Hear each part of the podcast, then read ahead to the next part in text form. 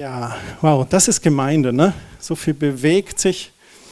Mancher sitzt vielleicht da, oh, wann kommt endlich die Predigt? Die kommt jetzt.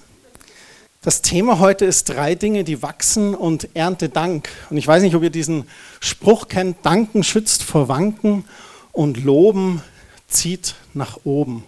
Ein uralter Spruch schon und den finde ich sehr wichtig. Wenn wir danken, dann fokussieren wir uns nämlich auf das, was wir haben und nicht auf das, was wir vielleicht nicht haben oder uns fehlt. Und wenn ich mir den Tisch anschaue, dann bin ich begeistert, dann denke ich, wow, der Quelltor Gemeinde geht's eigentlich gut. Wenn wir danken, dann erdet das uns. Wir bleiben mit beiden Beinen fest auf dem Boden. Wenn wir danken, dann zeigt uns das eigentlich, in welcher Fülle wir leben. Kerstin und ich, wir waren am Freitag im Auto unterwegs und wir haben da einfach mal Gott so gedankt. Wir waren erstaunt, wie lang das Gebet eigentlich war und mit was Gott uns schon alles beschenkt hat. Es bewahrt uns auch davor, den Dingen dieser Welt so nachzujagen. Die Medien, die gaukeln uns ja immer ein besseres Leben vor, das wir hätten, wenn wir dies oder das hätten, wenn du das iPhone so und so hättest oder die neue iOS, die bietet dir alles das und noch ein paar Bugs. Das ist ganz gut, wenn wir danken und schauen, auf das, was wir eigentlich haben. Und das Loben, das fokussiert unseren Blick auf Gott. Deswegen heißt es, Loben zieht nach oben. Wenn ich Gott lobe und ihn in den Mittelpunkt stelle, Christus zentriert lebe, Christus, Jesus, gekreuzigt, auferstanden in meinem Leben als Mittelpunkt habe, dann hat das Leben einen ganz anderen Blickpunkt. Und das hebt den Blick auf Gott weg von irdischen Dingen und nicht, dass alles irdische schlecht ist, auf keinen Fall. Doch das Himmlische zu suchen, ist immer der bessere Weg. Und die Bibel, die spricht ganz viel von Dank und Dankbarkeit. Da gibt es im Alten Testament Dankopfer, es gibt Dankespsalmen, die wir heute auch schon gehört haben. Viele Ermutigungen zum Danken, Danken uns und den anderen erst einmal gut tut und auch Wertschätzung zeigt. Ihr kennt das, ne? wenn euch jemand dankt, danke für das Catering, danke, dass du die Tür aufgehalten hast, danke, dass du mir den Hänger da geliehen hast, danke, dass du da für mich gebetet hast. Das tut gut, wenn jemand Danke zu dir sagt und diese Wertschätzung zeigt. Und Gott ist der Geber aller guten Gaben. Und wenn wir ihn danken, dann verehren wir den, dem wirklich alle Ehre gebührt. Es gibt auch keinen automatischen Anspruch auf all diese guten Dinge. Das sind Geschenke von Gott. Es gibt die Weltgesundheitsorganisation WHO und die sagt, wenn du sauberes Wasser, eine Toilette, genügend zum Essen und Trinken und nachts ein warmes Bett hast, dann gehörst du schon zu den privilegierten 50 Prozent der Menschheit circa. Die Dinge haben sich weltweit da auch gebessert, das sieht man auch in den Statistiken, aber dann geht es dir schon besser als 50 Prozent vom Rest der Menschheit. Und ich gehe jetzt mal davon aus, dass alle, die hier drin sitzen, all diese Dinge haben, die ich gerade genannt habe. So uns geht es echt gut, wir können dankbar sein. Und dann gibt es so vieles, was uns anscheinend ganz und gar keinen Grund zum Danken geben will. Das sind vielleicht manchmal so schlechte Nachrichten auch. Oder Frustrationsmomente, die eigentlich gar keine sind. Das beste Beispiel ist so unser Auto.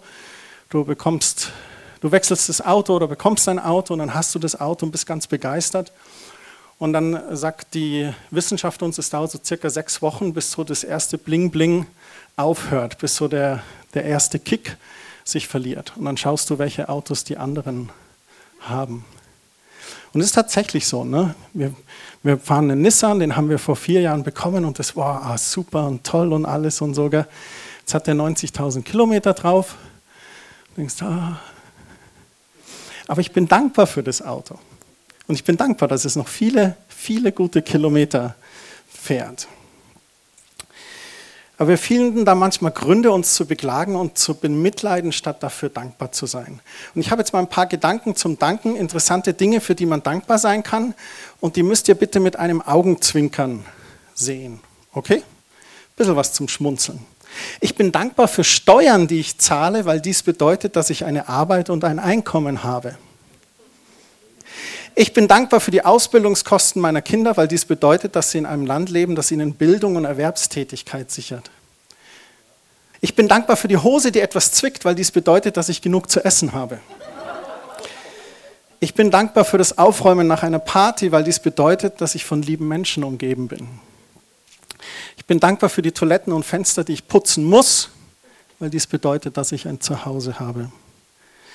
Ich bin dankbar für die Politiker dieses Landes, die sich in 60 bis 80 Stunden Wochen für die Demokratie unseres Landes aufreiben. Deswegen bete und danke ich Gott für sie.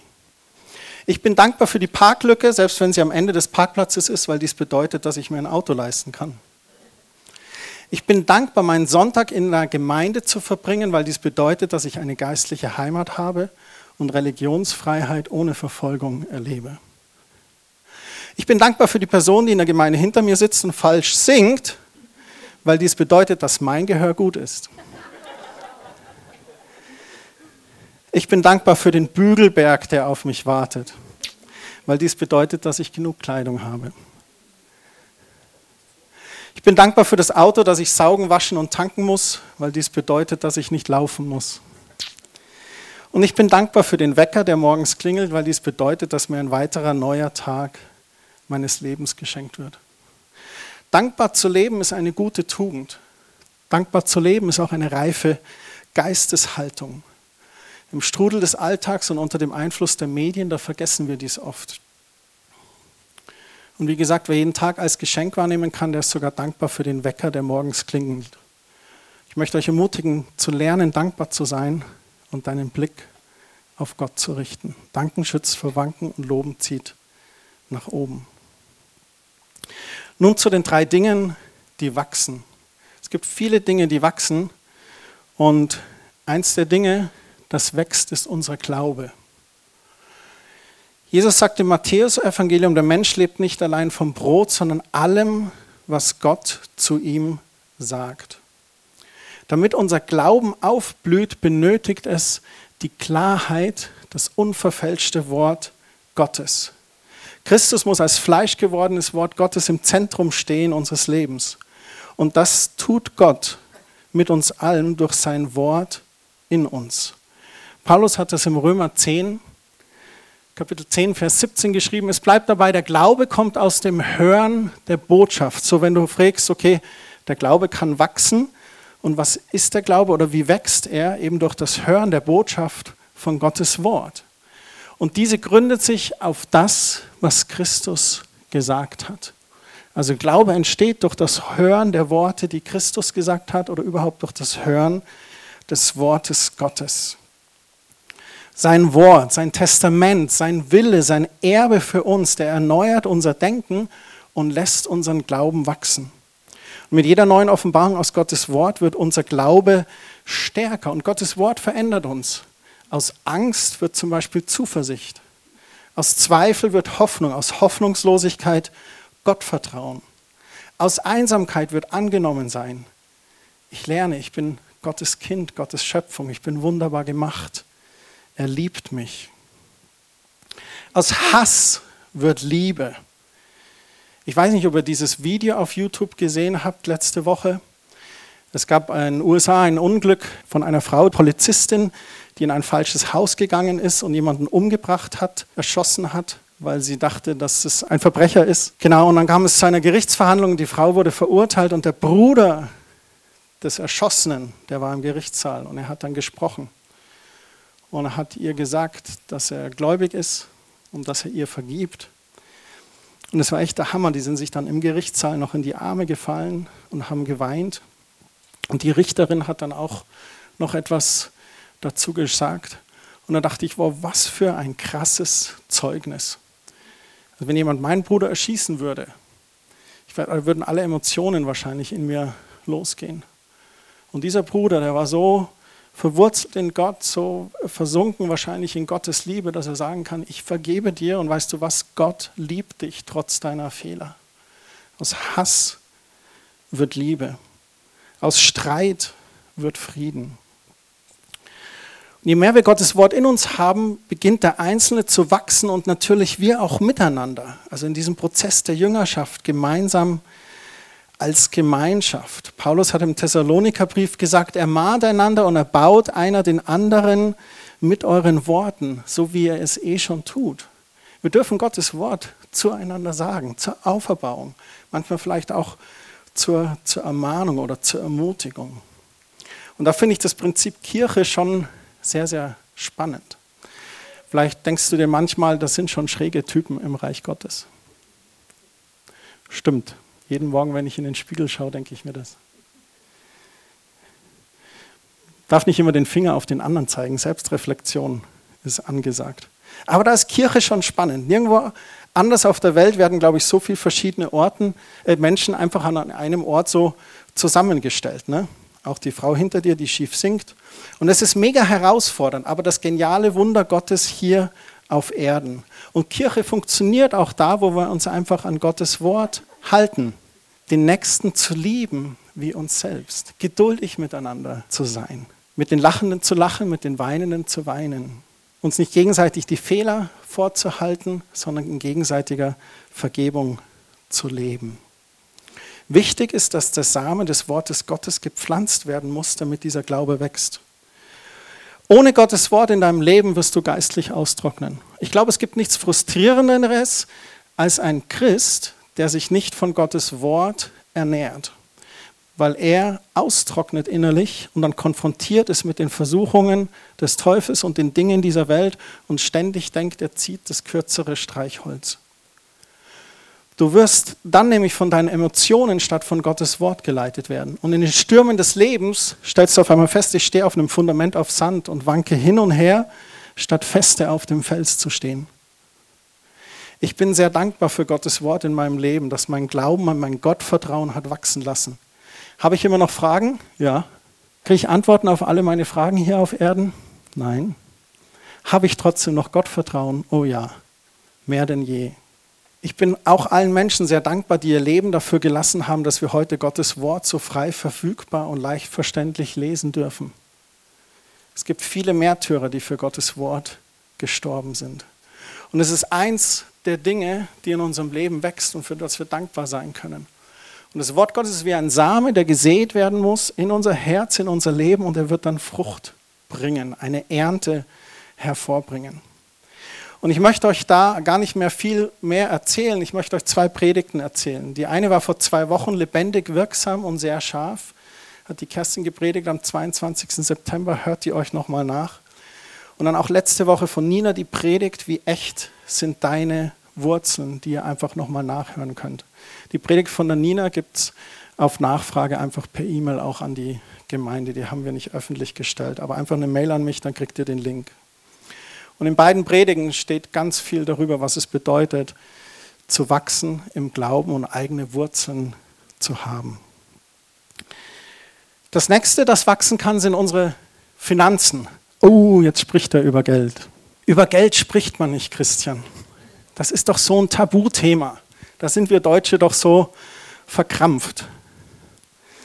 Sind wir auch, das stimmt in England zum Beispiel, wenn du irgendwo bist und so und du siehst dann, oh, der hat ein Haus oder eine Wohnung, die erste Frage ist immer, oh, was hast du denn dafür bezahlt und was ist es jetzt wert? Würden wir in Deutschland nie fragen. Das Wort Geld kommt in der Bibel häufiger vor als zum Beispiel das Wort Reich Gottes oder Himmel. Und Jesus spricht in Gleichnissen ganz unverkrampftes Thema Geld und Verwaltung an. Er sagt zum Beispiel, Geld kann nicht wirklich Sicherheit geben. Das steht im Lukas 12, 15. Hütet euch vor der Habgier, wenn jemand auch noch so viel Geld hat, das Leben kann er sich damit nicht kaufen. Mit anderen Worten, Reichtum bringt dir nicht unbedingt Leben.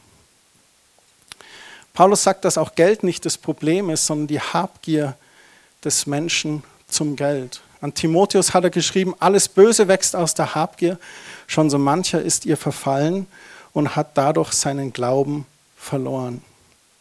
Und ich glaube, es ist wichtig, dass wir über Geld reden. Das ist so ein bisschen ein Tabuthema wie sexuelle Aufklärung. Ich habe mich zum Beispiel bemüht, meine Töchter aufzuklären, gemeinsam mit meiner Frau natürlich, weil ich dachte, es ist mir wichtiger, dass ich sie aufkläre, als der zwölfjährige Junge aus der Parallelklasse im Schullandheim. Versteht ihr, was ich meine? So, es ist wichtig, über diese Dinge zu reden. Und genauso ist es beim Geld. Ist es nicht wichtiger, Weisheit aus Gottes Wort über Umgang mit Finanzen und Verwaltung zu bekommen, als von Versicherungs- oder Bankangestellten. Nichts gegen irgendwelche, die jetzt da tätig sind. Aber ich glaube, die absolute Weisheit kommt aus Gottes Wort. Beratung von Banken und Versicherungen ist nicht verkehrt. Auf alle Fälle. Deswegen denke ich, wenn Jesus unverkrampft über Geld redet, dann dürfen wir dies auch. Das ist kein Tabuthema mehr. Genau wie die sexuelle Aufklärung unserer Kinder. Da habe ich zwei Punkte eigentlich nur. Der erste ist, ist Geld dein Mittel zum Zweck oder dein Gott?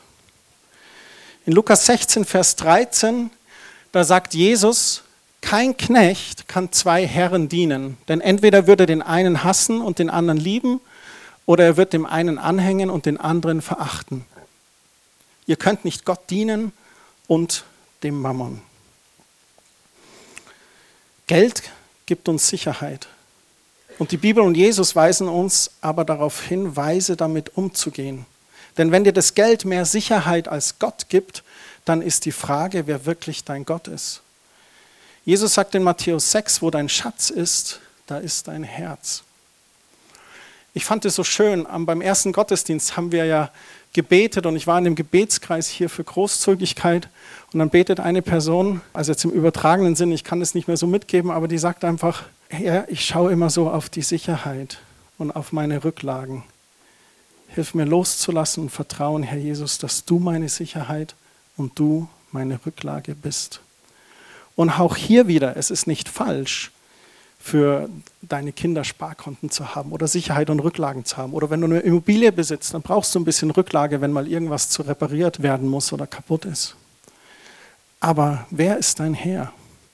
Und wo dein Schatz ist, da ist auch dein Herz. Ist Geld Mittel zum Zweck oder ist Geld Herr deines Lebens? Und wirst feststellen, wenn Jesus Herr deines Lebens ist und das Geld nur Mittel zum Zweck ist und du es als Samen siehst, den, wenn du ihn richtig einsetzt, wachsen kannst, dann wirst du sehr schnell frei werden von dieser Abhängigkeit zum Geld, dieser Abhängigkeit zum Mammon. Und wir wissen, nur einer kann auf dem Thron deines Lebens sitzen. Und die Entscheidung liegt bei dir. Ist es Jesus oder der Mammon? Das zweite zum Geld ist das Prinzip Saat und Ernte. Da gibt es eine Stelle im 1. Mose 8, 22, da heißt es, von nun an soll nicht aufhören Saat und Ernte, Frost und Hitze, Sommer und Winter, Tag und Nacht, solange die Erde besteht. Und das ist eine Gesetzmäßigkeit. Genauso wie das Gesetz der Schwerkraft gibt es das Gesetz von Saat und Ernte. Und wenn du einen Samen nimmst und in den Boden pflanzt und alles richtig machst, richtige Erde, genügend Wasser, Licht, Wärme etc., dann hat der gar keine andere Chance, als aufzugehen wenn er gesund ist. Ein Same will gepflanzt werden und will aufgehen.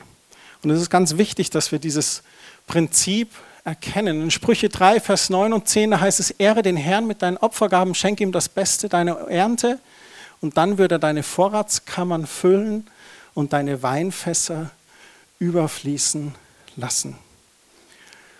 Und dieses Beste der Ernte Gott zu bringen, das nicht aus Gesetzlichkeit, Gott liebt dich ohne deine Opfergaben. Gott liebt dich ohne deinen Zehnten. Gott liebt dich ohne deine Geldgabe an die Gemeinde oder an irgendwelche andere Dienste oder Organisationen. Und ich bringe meine Opfergabe aus Dankbarkeit und Anbetung in das Haus Gottes. Deswegen bringe ich meine Opfergabe. Und es ist ganz wichtig, wir dürfen uns nie unter Druck zu fühlen, ich gebe, weil ich Gott liebe, nicht weil ich muss. In Malachi 3, Vers 10, da heißt es dann, ich, der allmächtige Gott, fordere euch nun auf, bringt den zehnten Teil eurer Ernte in vollem Umfang zu meinem Tempel, damit in den Vorratsräumen kein Mangel herrscht. Und auch dieses Auffordern, das ist vom Urtext kein, jetzt sollst du es aber machen oder wehe, du machst es nicht. Und du siehst gleich, wenn wir weiterlesen, was es ist. Es ist eher ein, hey, da kannst du mich prüfen, da kannst du Gott testen. Denn er sagt, dann stellt mich doch auf die Probe und seht, ob ich meine Zusage halte, denn ich verspreche euch, dass ich dann die Schleusen des Himmels wieder öffne und euch mit allem überreich beschenkte. Der Zehnte ist ein Same in Gottes Reich, bei dem Gott sagt, dass er dir Versorgung und Sicherheit zusagt. So drei Dinge, die wachsen. Unser Glaube durch den Samen des Wortes Gottes, unsere Finanzen oder unser Wohlstand durch den Samen unseres Geldes. Wo siehst du deinen Samen hinein? Vertraust du auf Gott oder auf den Mammon? Das letzte, über das ich sprechen möchte, ist von den drei Dingen, die wachsen, das Reich Gottes oder der Leib Christi. Es gibt vieles mehr, worüber man reden würde, aber natürlich begrenze ich mich, weil ihr alle irgendwann schon das Magenknurren bekommt. Drei Dinge, die wachsen. Und da gibt es so eine wunderschöne Stelle aus den Psalmen. Und zwar Psalm 92, 14 bis 16. Da heißt es, die gepflanzt sind im Hause des Herrn, werden in den Vorhöfen unseres Gottes grünen. Noch im Alter tragen sie Frucht, sind saftig und frisch. Ist es nicht herrlich, noch im Alter saftig und frisch zu verkünden, dass der Herr gerecht ist, mein Fels und dass nichts Verkehrtes an ihm ist. Das finde ich so genial, die Stelle. Also alle, die einen runden Geburtstag hatten, seid nicht frustriert, das ist euer Vers. Man wird ja nur einen Tag älter, das ist sowieso. Ja. Die Bedingung des Verses ist, gepflanzt zu sein. Und ich glaube, da ist Kirche wie so ein Gewächshaus und da sind wir mal das Saatgut, wir Menschen. Das Klima, das Licht, die Umgebung müssen stimmen, damit wir gedeihen. Die Heizung sollte an sein, ein Dach über dem Kopf, der Lobpreis nicht zu laut, nicht zu leise, der Prediger sollte was Vernünftiges erzählen die Gemeinschaft nach dem Gottesdienst. Wisst ihr, dass das übrigens eine der wichtigsten Zeiten ist? Für mich als Pastor ist die Gemeinschaft nach dem Gottesdienst an diesen Tischen genauso wichtig wie die Predigt. Weil da so viel passiert an Gesprächen, an Samen, an Wertschätzung, an Gebet füreinander. Ich liebe das. Und da ein Gewächshaus zu bauen, in dem eben Klima, Licht und Umgebung stimmen, damit alle, die darin sind, auch gut gedeihen. Und das wünsche ich mir für uns als Quelltor. Ein Klima des Glaubens, der Liebe, der Ermutigung, wo das Wort Gottes Licht ins Dunkel bringt. Dann kommen auch Menschen, die sich nach Heimat und Vergebung sehen und lernen Gott gerne kennen, weil die Menschen genau danach eine Sehnsucht haben, nach Hause zu kommen. Und wir sagen dann einfach, hey, herzlich willkommen im Haus Gottes. Wir sind nicht perfekt, aber wir sind alle gemeinsam auf der Reise mit Jesus. Du musst keine Gesetze erfüllen und kannst kommen, wie du willst. Und durch Gottes Wort und seinen Geist und seine Liebe kannst du dann Veränderung erfahren, Vergebung, Heilung, Wertschätzung, Annahme, Frieden statt Hass. Wie geschieht dieses Wachsen des Reiches Gottes? Jetzt habe ich so ein bisschen intern über uns gesprochen. Jetzt habe ich noch ein Beispiel abschließend für euch, was so extern geschehen könnte. Ein Beispiel des Samensehens, um Gottes Reich zu bauen. Das ist ein Foto von Instagram. Da seht ihr in der Mitte hier eine grüne Gideon-Bibel. Haben wir ein paar vom Gideon-Team hier heute Morgen? Ja, Irene, genau. Chris und Lothar sind jetzt leider heute nicht da. Auf der rechten Seite seht ihr Greg Gröschel und daneben den Mike Davis. Als der Greg noch ein junger Student war, ferne von Gott, da war der Mike Davis einer derjenigen, der an seiner Universität Gideon-Bibeln verteilt hat. Und Mike sagt von damals, dass er gerne die Bibeln verteilt hat und gebetet hat, dass diese gute Frucht bringen. Aber er hat sich ganz, ganz oft gefragt, was es wirklich bewirkt hat.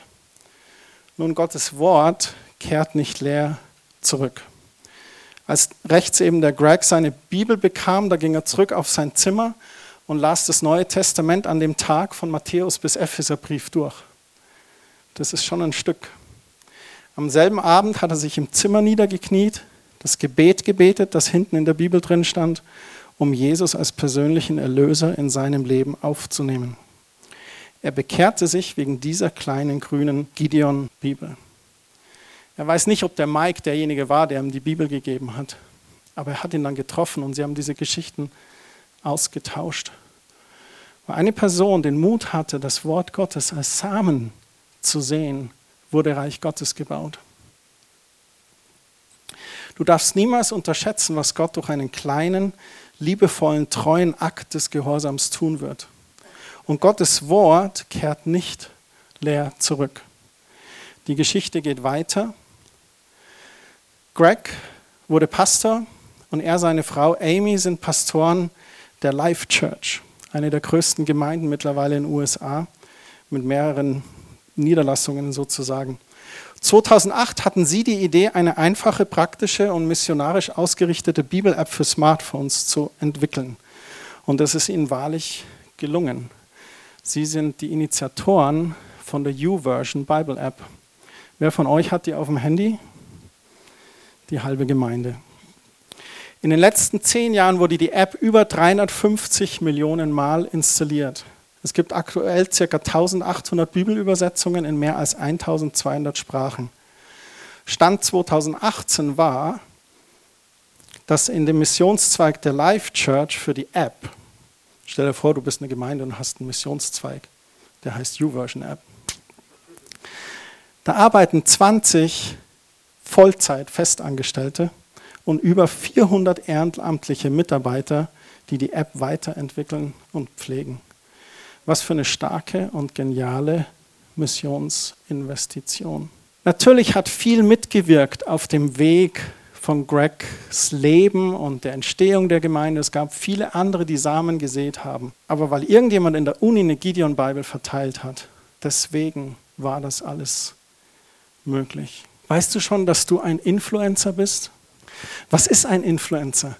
Na, Influencer nennt man so die wichtigen Leute auf YouTube, Instagram oder Facebook, die viele Follower haben, also Leute, die ihnen folgen und die dann irgendwas sagen und alle machen das, weil die wichtig sind.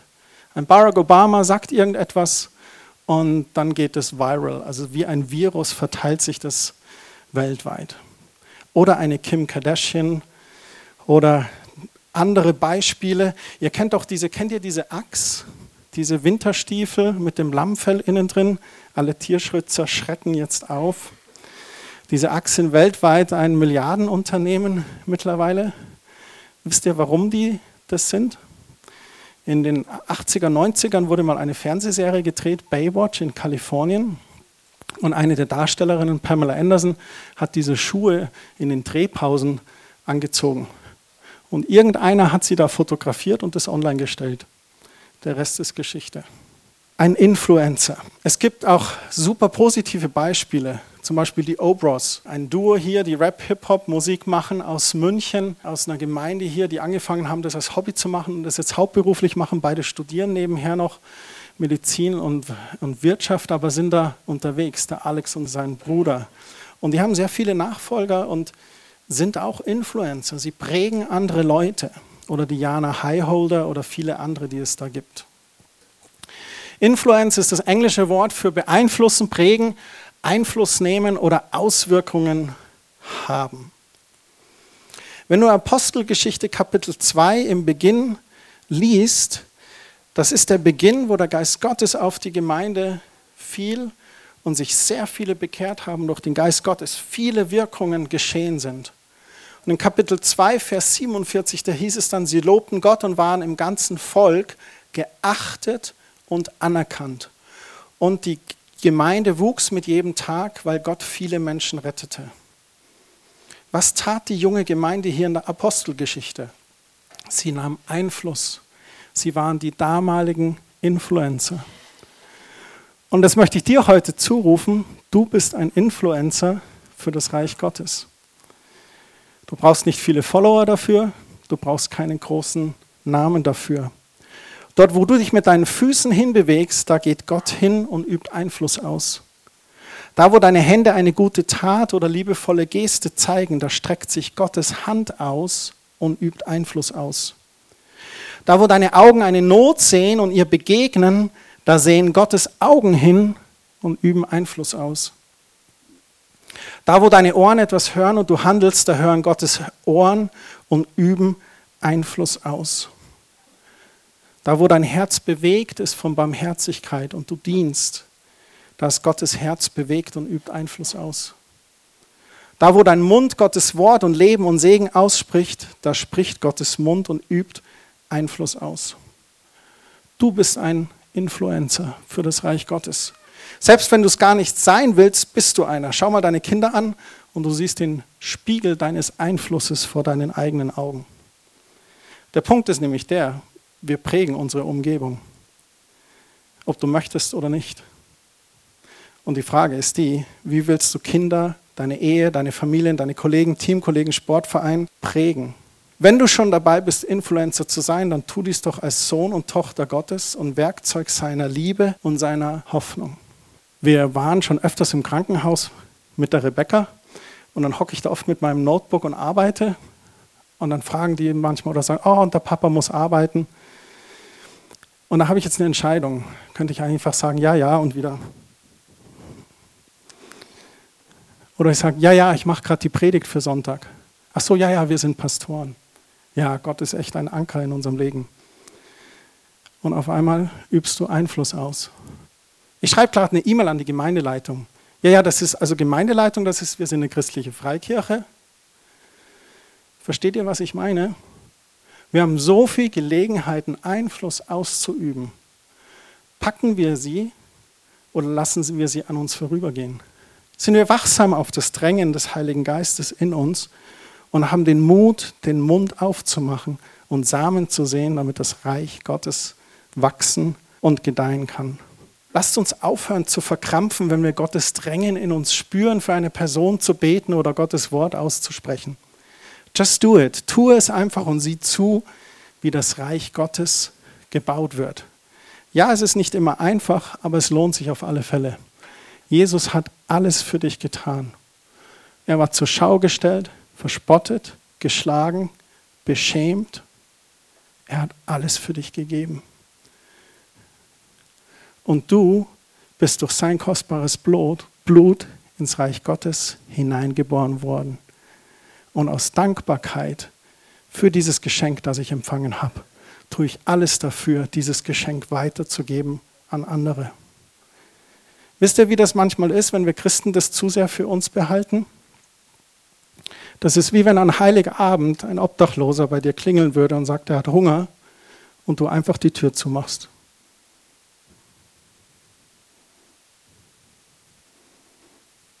Und ich sage dieses Bild extra so ganz krass, weil es ist tatsächlich so, ob wir Samen sehen und Reich Gottes bauen, das entscheidet über die Abhängigkeit, ob Menschen ewiges Leben erleben oder nicht.